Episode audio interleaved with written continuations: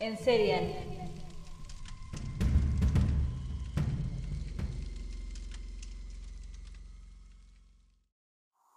Los asesinos de la caja de herramientas. Lawrence Sigmund Whittaker nació el 27 de septiembre de 1940 en Pittsburgh, Pensilvania, Estados Unidos. Fue dejado en un orfanato, ya que sus padres biológicos no querían tener hijos. Fue adoptado por la pareja Whittaker. A los 12 años, Whittaker fue arrestado por primera vez por robar en tiendas. A pesar de tener un coeficiente intelectual de 138, abandonó la escuela. Vivía junto a sus padres en California y siguió por la vía criminal. En 1958 fue arrestado nuevamente por robar un auto, atropellar, fugarse y evadir el arresto. Lo encarcelaron en la Autoridad Juvenil de California. Fue liberado luego de cumplir 18 años. Sus padres se fueron y nunca más los volvió a ver. Al poco tiempo fue arrestado por transportar un auto robado a través de las fronteras. En agosto de 1959, Whittaker fue sentenciado a 18 meses de prisión en el reformatorio del estado de Oklahoma. Luego fue trasladado al Centro Médico para Presos Federales en Missouri. En 1960, Whittaker fue liberado, pero a los pocos meses fue arrestado en Los Ángeles por robo. En mayo de 1961 fue condenado a 15 años de prisión. Salió en 1963, pero en octubre de 1964 fue encarcelado por violar la libertad condicional.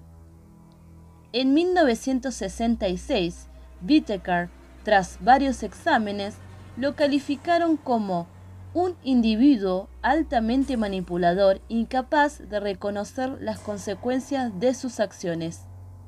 Sufría de paranoias y trastornos psicóticos. Se le recetó medicación antipsicótica. En julio de 1967 fue liberado. Un mes después fue arrestado y condenado por robo y por abandono de una escena del crimen. Fue condenado a cinco años, pero lo liberaron en abril de 1970. En marzo de 1971, Whittaker fue arrestado nuevamente por robo. Violó varias veces la libertad, así que fue sentenciado a cumplir entre seis meses y 15 años de prisión. En octubre de 1971 fue liberado. En 1974, Whittaker fue arrestado por robo con intento de asesinato, luego de apuñalar a un joven empleado de un supermercado, que lo había acusado de robar. El empleado vio a Whittaker robando, lo siguió al estacionamiento y le dijo que se había olvidado de pagar. Whittaker lo apuñaló al pecho. Quiso huir, pero los otros empleados lo agarraron. El empleado se llamaba Gary Louis. Sobrevivió al ataque. Whittaker fue condenado por asalto con arma mortal y fue enviado a la colonia de hombres de California, en San Luis Obispo, donde conoció a Roy Norris. Roy Louis Norris nació el 5 de febrero de 1948 en Greeley, Colorado, Estados Unidos. Su padre trabajaba en un depósito de chatarra y su madre era adicta a las drogas, lo que ocasionó que Norris fuera llevado a casas de familias de acogida, pero fue abandonado por muchas familias que le negaron alimentos y vestimenta. Posteriormente afirmó haber sido abusado sexualmente por una familia hispana. Cuando tenía 16 años, un familiar lo acusó de hablar sexualmente intimidante. El padre de Norris lo amenazó con darle una golpiza. Norris robó el auto de su padre y fue hasta unas montañas. Quiso intentar suicidarse inyectándose aire puro, pero fue detenido. Norris abandonó la escuela y se unió a la Marina de Estados Unidos. En 1965 estuvo en San Diego y en 1969 fue enviado a la guerra de Vietnam, pero no en la zona de combate activo. Luego de cuatro meses de servicio, Norris fue diagnosticado con una personalidad equizoide severa. Entonces lo dieron de baja por problemas psicológicos y cada vez iba a ser peor. En noviembre de 1969, Norris fue arrestado por sus primeros delitos sexuales. Fue acusado de agresión con intento de abuso sexual. En el último ataque intentó entrar en el auto de una mujer. En febrero de 1970, Norris intentó entrar a la casa de una mujer. Ella se negó y llamó a la policía. Lo arrestaron. En mayo de 1970, Norris atacó a una estudiante en el campus de la Universidad Estatal de San Diego. Norris le golpeó la cabeza repetidamente con una piedra. Poco después, fue acusado de agresión con arma mortal. Fue condenado a cinco años de prisión en el Hospital Estatal de Atascadero donde fue catalogado como un delincuente sexual con trastorno mental. Norris fue dado de alta del hospital en 1975. Había sido declarado por los médicos como una persona que no presentaba peligro para la sociedad. Pero tres meses después, Norris le preguntó a una mujer de 27 años si quería que la llevara en su moto. Ella dijo que no, él la agarró de la bufanda y la arrastró hacia una zona de árboles. La abusó sexualmente. La mujer denunció a la policía, pero no pudieron dar con Norris. Después de un mes, la víctima volvió a ver la moto de Norris, anotó la matrícula y dio aviso a la policía. Norris fue arrestado por abuso sexual. Un año después, en 1976, lo condenaron y enviaron a la colonia de hombres de California en San Luis Obispo, donde conoció a Whittaker. Whittaker y Norris se conocieron en 1977. Norris le había enseñado a construir joyas, y poco a poco se fueron haciendo amigos, a tal punto que Whittaker lo defendió varias veces de ataques de otros presos. Aquí fue que se revelaron sus fantasías macabras. El de Norris, al ser un delincuente sexual, tenía fantasías sobre ver mujeres asustadas y abusarlas sexualmente. Whittaker sobre asesinarlas y torturarlas. Juntos compartían planes misóginos, violencia sexual y asesinato. El plan consistía en asesinar a mujeres desde los 13 años hasta llegar a los 19 años de edad. Se prometieron juntarse una vez liberados y completar dicho plan. Whittaker fue liberado el 15 de octubre de 1978 y empezó a trabajar como maquinista en Los Ángeles. Se ganó el respeto y admiración de los vecinos ya que donaba dinero al ejército de salvación y de vez en cuando compraba comida para las personas en situación de calle. Whittaker era popular entre los adolescentes de esa parte de Los Ángeles. El 15 de enero de 1979, Norris fue liberado y se alojó en la casa de su madre, en Redondo Beach. En febrero abusó sexualmente a una mujer y la abandonó en el desierto empezó a trabajar como electricista en Campton.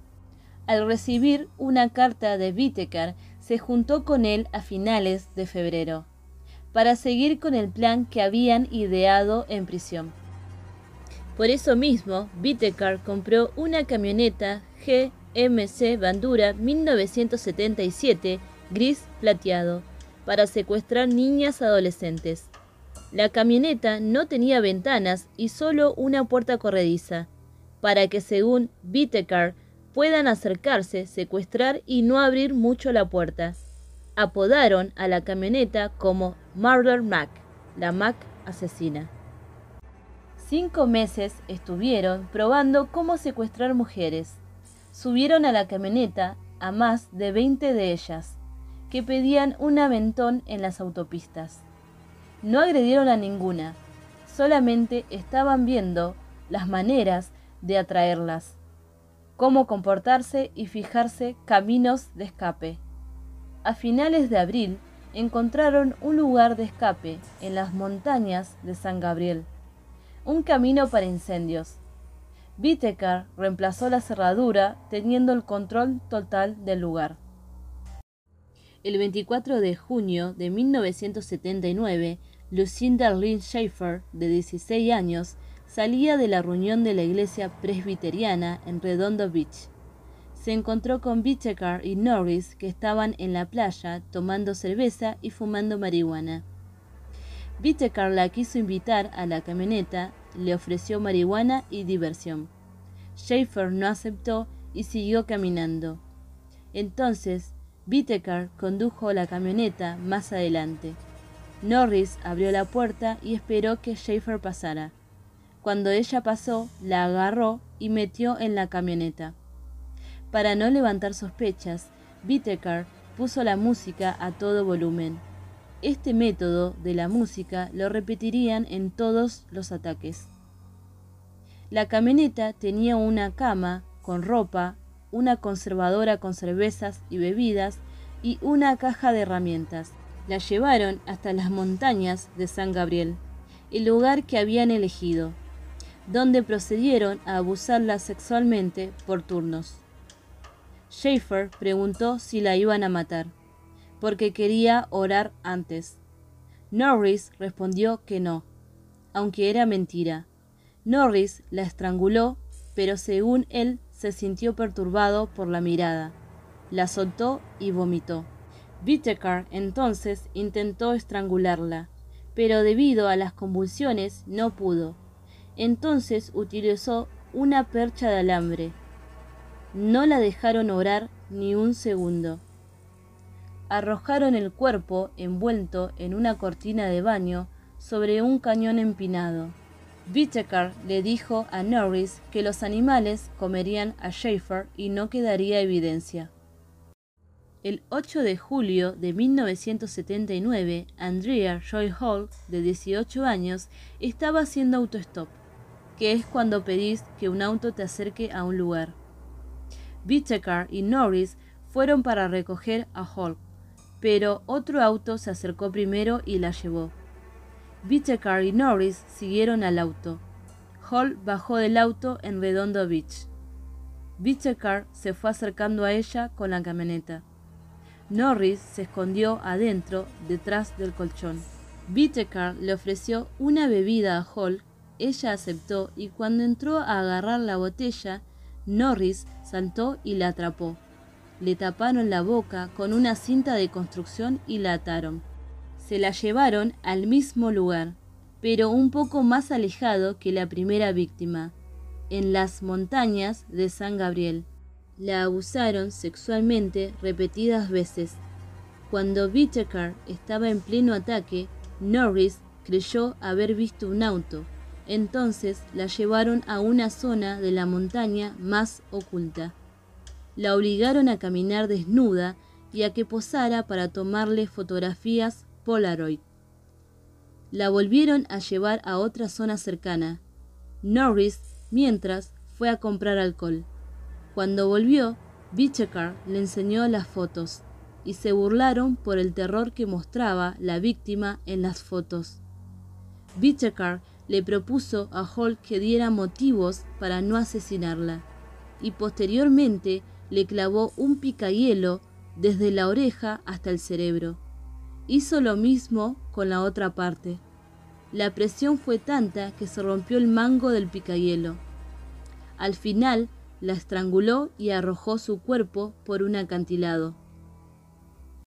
El 3 de septiembre de 1979, Jakey Doris Gillian, de 15 años, y Jacqueline Lee Lamp, de 13 años, estaban sentadas en la parada de colectivos en Hermosa Beach. Bichecar y Norris llegaron y le ofrecieron marihuana y un paseo. Las niñas aceptaron. Luego, adentro de la camioneta, las niñas se dieron cuenta que Bichecar estaba conduciendo fuera de la autopista de la costa del Pacífico. Evidentemente las estaba llevando a las montañas de San Gabriel. Gilliam y Lamp empezaron a gritar y a decir que detengan la camioneta. Norris intentó con excusas mantenerlas tranquilas, pero no funcionó. Lamp quiso abrir la puerta, pero Norris la golpeó con una bolsa llena de plomos. La dejó inconsciente, y entonces ató y cayó a Gilliam. Lamb despertó y huyó. Norris la siguió y la llevó de vuelta a la camioneta. Whittaker le pegó en la cara y juntos la ataron y taparon la boca. La tuvieron prisioneras dos días, donde la abusaron sexualmente y físicamente en muchas ocasiones. Obligaron a las dos niñas a que duerman con ellos en la camioneta. Whittaker y Norris se turnaban para hacer guardia. También las obligaron a posar y le tomaron fotografías a las niñas. Y por si esto no fuera demasiado y tormentoso, Bichecar hizo una grabación mientras abusaba sexualmente de Gilliam. Le dijo que finja ser su prima y que exprese todo su dolor. Bichecar disfrutaba torturando. A Gillian la apuñaló con el picahielos y también usó pinzas para los pezones. Se ensañaba con la parte femenina de las mujeres, lo que delata una firma. El asesino es impotente o tiene alguna forma sexual desviada. Entonces, al ensañarse, quiere tener poder mediante el control hacia la víctima. Gillian murió estrangulada y obligaron a Lamp a salir de la camioneta. Norris la golpeó con un mazo. Según Norris, Whittaker le gritó que ahora podía morir virgen y la estranguló. Pero ella no murió. Abrió los ojos y volvieron a golpearla y ahorcarla. Arrojaron los cuerpos de Gillian y Lamp en un terraplén al chaparral. El 31 de octubre de 1979, Shirley Ninette Ledford, de 16 años, estaba haciendo autostop en una estación de servicio para ir a una fiesta en Sunland, en Los Ángeles. Norris y Whittaker ofrecieron llevarla. Lidford aceptó, ya que según los investigadores, la víctima conocía a Whittaker porque él comía en el restaurante donde ella trabajaba. Una vez adentro de la camioneta, Norris le ofreció marihuana, pero Lidford rechazó. Entonces sacó un cuchillo, la ató y amordazó. Luego cambiaron de lugares. Whittaker se quedó con Lidford, mientras Norris conducía sin dirección. Whittaker comenzó a torturarla, se burlaba, la golpeaba con su mano y con un martillo. Le golpeaba los pechos y le ordenaba que grite. También utilizó alicates, que son pinzas mientras la abusaba sexualmente. Todo esto quedó grabado ya que Whittaker encendió la grabadora. Se podía escuchar los pedidos de auxilio de Litford y la constante maldad de Whittaker. Volvieron a cambiar de lugar. Norris también encendió la grabadora, donde le decía a Litford que grite. Ella le contestaba que iba a gritar si la dejaba de golpear. Entonces Norris tomó el mazo y la golpeó en el codo. Lidford le suplicaba que pare. El codo de ella estaba quebrado. Pero Norris siguió golpeándola, por al menos 25 veces en el mismo codo. Después de dos horas, Norris asesinó a Lidford. La estranguló con una percha de alambre y alicates. Whittaker arrojó el cuerpo en un jardín de una casa en Sunland, para que la prensa hable de este hecho. Una vez que encontraron el cuerpo, se procedió a una autopsia. Los resultados que se revelaron fueron terribles. Lidford sufrió numerosas torturas y hostilidades, desde múltiples traumatismos, desgarres genitales, heridas punzantes y hasta un dedo cortado. Whittaker había insertado el alicate en el interior del cuerpo. En noviembre de 1979, Norris se encontró a un compañero de la cárcel, colonia de hombres de California. Se llamaba Joseph Jackson. A él le confesó todos los crímenes que cometió con Whittaker, hasta tres ataques donde las víctimas escaparon. Jackson quedó aturdido por todo lo que escuchó y decidió junto a su abogado denunciar e informar al Departamento de Policía de Los Ángeles. Asignaron el caso al detective de Hermosa Beach, Paul Bynum, quien se cargó de investigar las declaraciones de Jackson. Bynum confirmó que era cierto. Los hechos sobre las víctimas coincidían con reportes de niñas adolescentes desaparecidas.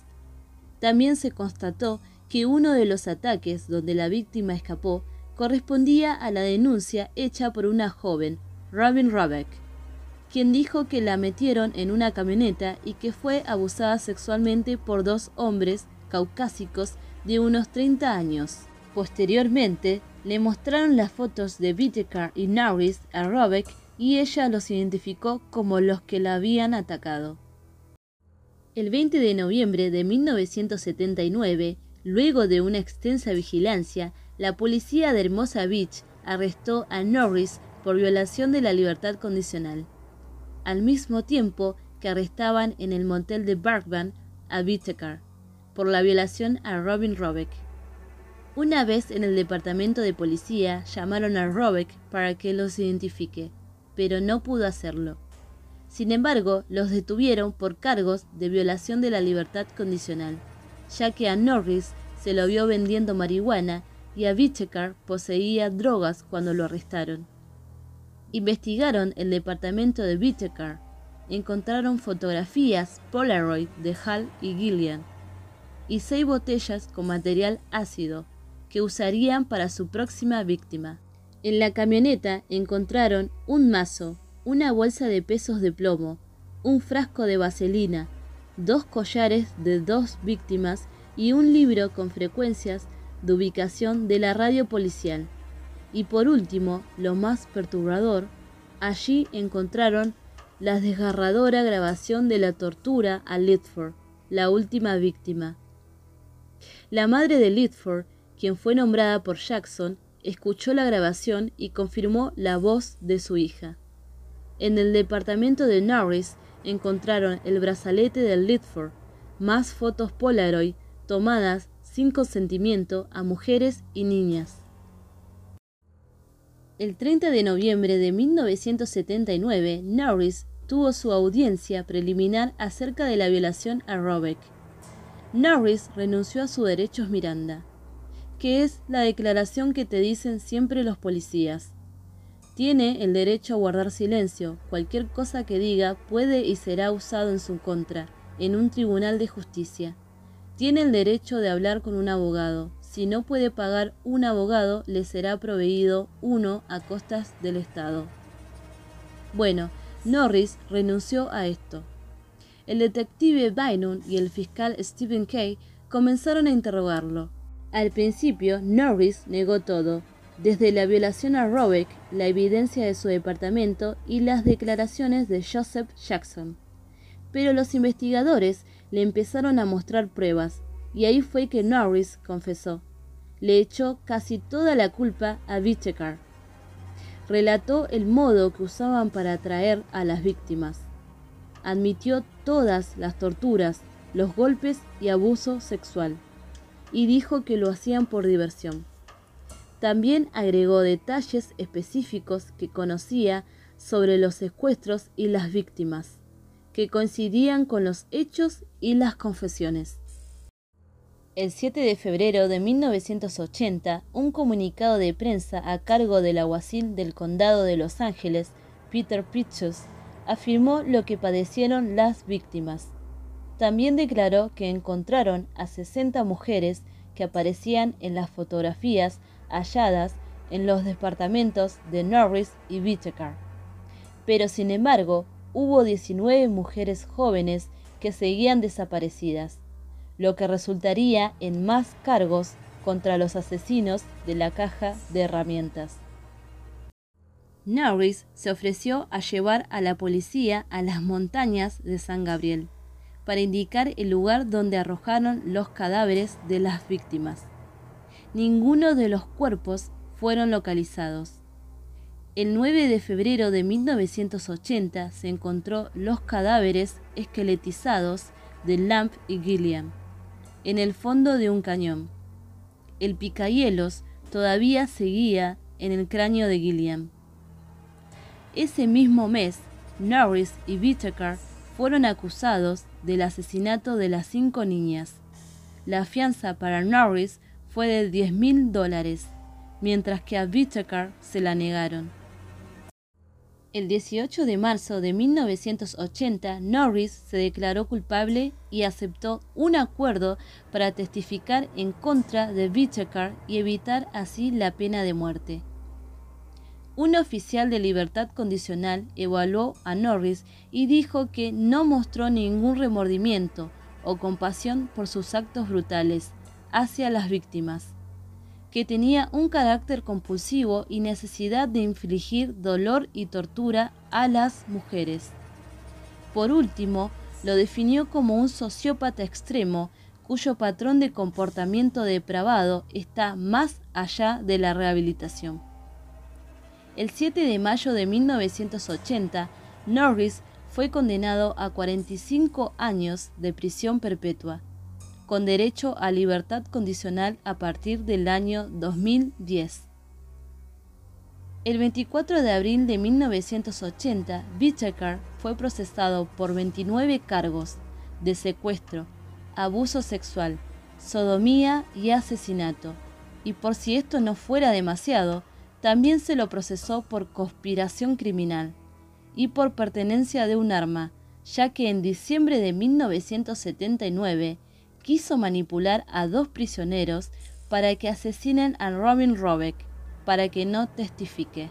Aunque como anteriormente Robeck no pudo identificarlo, se le retiró el cargo de abuso sexual contra ella. El 19 de enero de 1981 empezó el juicio a Whittaker. El juez fue Thomas Fredericks. El 22 de enero, Norris comenzó a testificar contra Whittaker.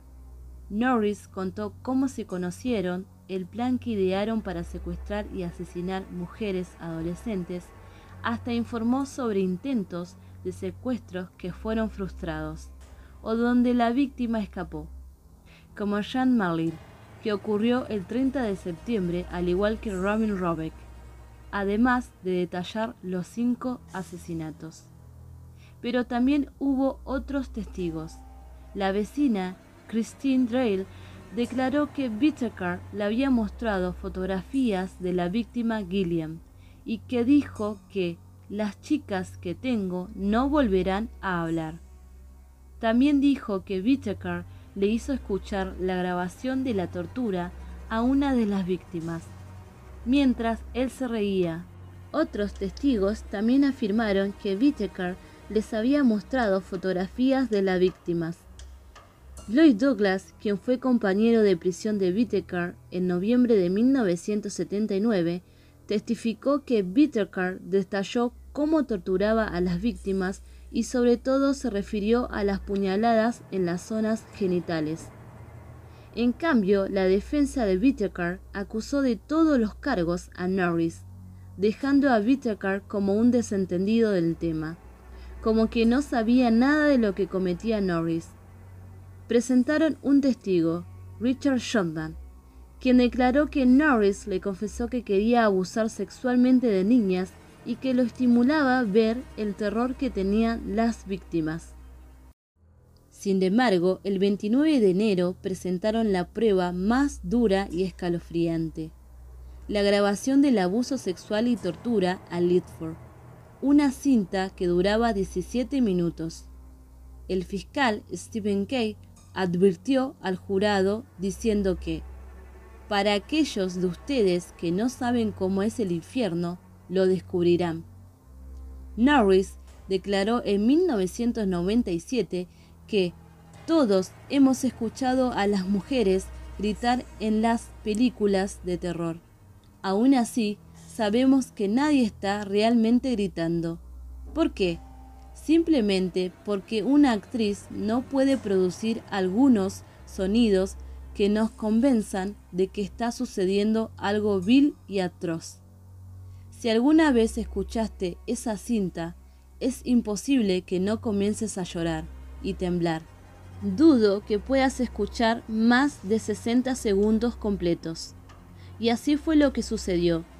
Todas las personas que estaban presentes en la sala, miembros del jurado y audiencia, se pusieron a llorar o incluso salieron corriendo del tribunal al escuchar la grabación.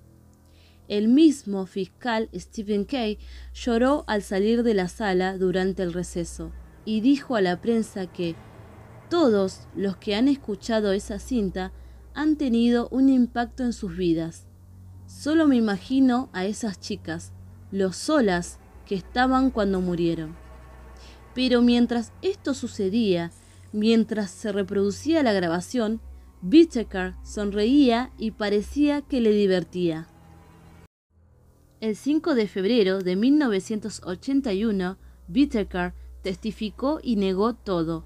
Afirmó que las víctimas habían posado por su propia voluntad en las fotos a cambio de dinero, que Norris llevó a las chicas a las montañas de San Gabriel, que también aceptaron tener sexo por dinero y que Lidford gritó teatralmente que estaba actuando.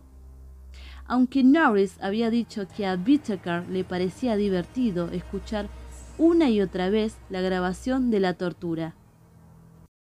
El 9 de febrero de 1981 se presentaron los argumentos finales. Kay calificó al juicio como uno de los casos más impactantes y brutales en la historia del crimen estadounidense. Kay quería que Whittaker recibiera la pena de muerte, argumentó, si la pena de muerte no es apropiada en este caso, entonces, ¿cuándo lo hará de ser? El fiscal del distrito adjunto, Randolph Francis, desacreditó a Whittaker, exponiendo que lo que se escuchó en la grabación de la tortura a Lidford no era actuado, y dijo, esa cinta debería ser suficiente por sí misma en cambio, el abogado defensor Albert Garber manifestó que Norris había cometido todos los asesinatos. Solicitó quitar los testimonios de Norris. Acusó a los fiscales de ensañarse con su cliente y que en el juicio presentaron pruebas morbosas. Justificó que Whittaker tenía antecedentes de robos no violentos y que según el psicólogo Michael Malone Whittaker tenía una incapacidad para empatizar con las personas. Quería calificarlo como demente para evadir la condena, entre otras cuestiones. El 17 de febrero de 1981, Whittaker fue encontrado culpable de cinco cargos de asesinato en primer grado, un cargo de conspiración para cometer asesinato en primer grado, cinco cargos de secuestro, nueve cargos de abuso sexual, dos cargos de cópula oral forzada, un cargo de sodomía y tres cargos de posesión ilegal de un arma de fuego. El 24 de marzo de 1981, el juez del Tribunal Superior, Thomas Frederick, sentenció a Whittaker a la pena de muerte e impuso una cláusula de 199 años y cuatro meses de prisión en el caso de que en algún momento la condena cambiase a cadena perpetua. Durante el veredicto, Whittaker no mostró ninguna emoción. El 22 de junio de 1989, el tribunal rechazó la apelación que hizo Whittaker, argumentando fallas de procedimiento, registro ilegal de su departamento y pertenencias. El tribunal dictaminó que cualquier error se considera menor ante las suficientes pruebas presentadas contra Whittaker. El 29 de diciembre de 1989, Whittaker sería ejecutado, pero él mismo apeló esta decisión. Por ende, el 11 de junio de 1990, la Corte Suprema de los Estados Unidos ratificó la ejecución, fijando una fecha para el 23 de julio de 1991. Whittaker volvió a apelar la resolución y se le concedió una nueva suspensión de la ejecución. El 13 de diciembre de 2019, Whittaker murió a los 79 años de edad en el corredor de la muerte de la prisión estatal de San Quentin, California. El motivo de su muerte fue de causas naturales. Mientras estuvo encarcelado, Whittaker denunció varias cuestiones se quejó de que le servían comida aplastada, que lo sometían a castigos crueles, hasta que en 1993 fue declarado como litigante vejatorio. Según la ley de California, es cuando una persona abusa repetidamente del sistema legal, lo que conlleva a que tengan que pedir permiso a un juez para iniciar otra acción legal. Además, concedió varias entrevistas y firmaba las cartas con el alias de Alicates Whittaker, lo que comprueba que no solo no se arrepintió de los crímenes, sino que además se burlaba y se sentía orgulloso por los mismos. El agente especial del FBI y creador del programa de perfiles criminales, John E. Douglas, entrevistó a Whittaker y dijo que, de todos los que había entrevistado, Whittaker era el más perturbador. Por el otro lado, el 24 de febrero de 2020, Norris murió de causas naturales en el Centro Médico de California. Había sido trasladado una semana antes del Centro Correccional Richard Donovan, donde cumplía su condena. Norris pudo recuperar la libertad en 2009 pero no se presentó a la audiencia. Diez años después, en 2019, se le negó la libertad condicional. Mientras estuvo encarcelado, afirmó una y otra vez que Whittaker lo intimidó a que cometiera los crímenes, que le tenía miedo y que salvó a tres mujeres de que no se metieran en la camioneta, además de confesar que tenía el deseo de denunciar todos estos crímenes a la policía. Y como última confesión dijo que no disfruté matando. Ese era Lawrence. Era su parte favorita, viendo a las mujeres luchar por vivir, sabiendo que pronto le quitaría la vida. Sin embargo, Norris sí admitió que disfrutaba de abusar sexualmente de las víctimas aunque varios psicólogos que lo trataron determinaron que Norris tuvo una satisfacción extrema al dominar, abusar y torturar a las víctimas. De hecho, Norris ya tenía antecedentes de violencia física y sexual contra las mujeres desde su juventud. Esto demuestra que nunca se arrepintió de sus actos, ni mucho menos reconoció todos los cargos. Este caso de los asesinos de la caja de herramientas fue sin duda uno de los casos más impactantes, no solo por la cantidad de vidas que destruyeron, sino también porque a medida que fueron pasando los años, muchas personas que estuvieron presentes quedaron con secuelas. El fiscal del juicio a Stephen Kay, declaró que tuvo pesadillas y que no podía dormir tranquilo debido a todo lo que presenció. El investigador del caso, Paul Bynum, se suicidó en diciembre de 1987, a los 39 años de edad. Dejó una carta final donde decía que no podía vivir en un mundo donde criminales como Whittaker y Norris fueran liberados. Actualmente, la grabación de la tortura a Litford se sigue utilizando en la Academia del FBI para entrenar a los agentes y mostrarles lo que significa la cruda realidad y a lo que se enfrentan en su trabajo. Personalmente creo que si el sistema judicial y condenatorio hubieran tratado a Whittaker y Norris como lo que eran, no los hubieran liberado una y otra vez. Desde el principio fueron calificados como manipuladores, psicópatas y violentos. Al final hicieron lo correcto, pero nadie salvó a las víctimas de vivir un infierno. En fin, nos vemos en el próximo episodio con un sexto asesino en serie.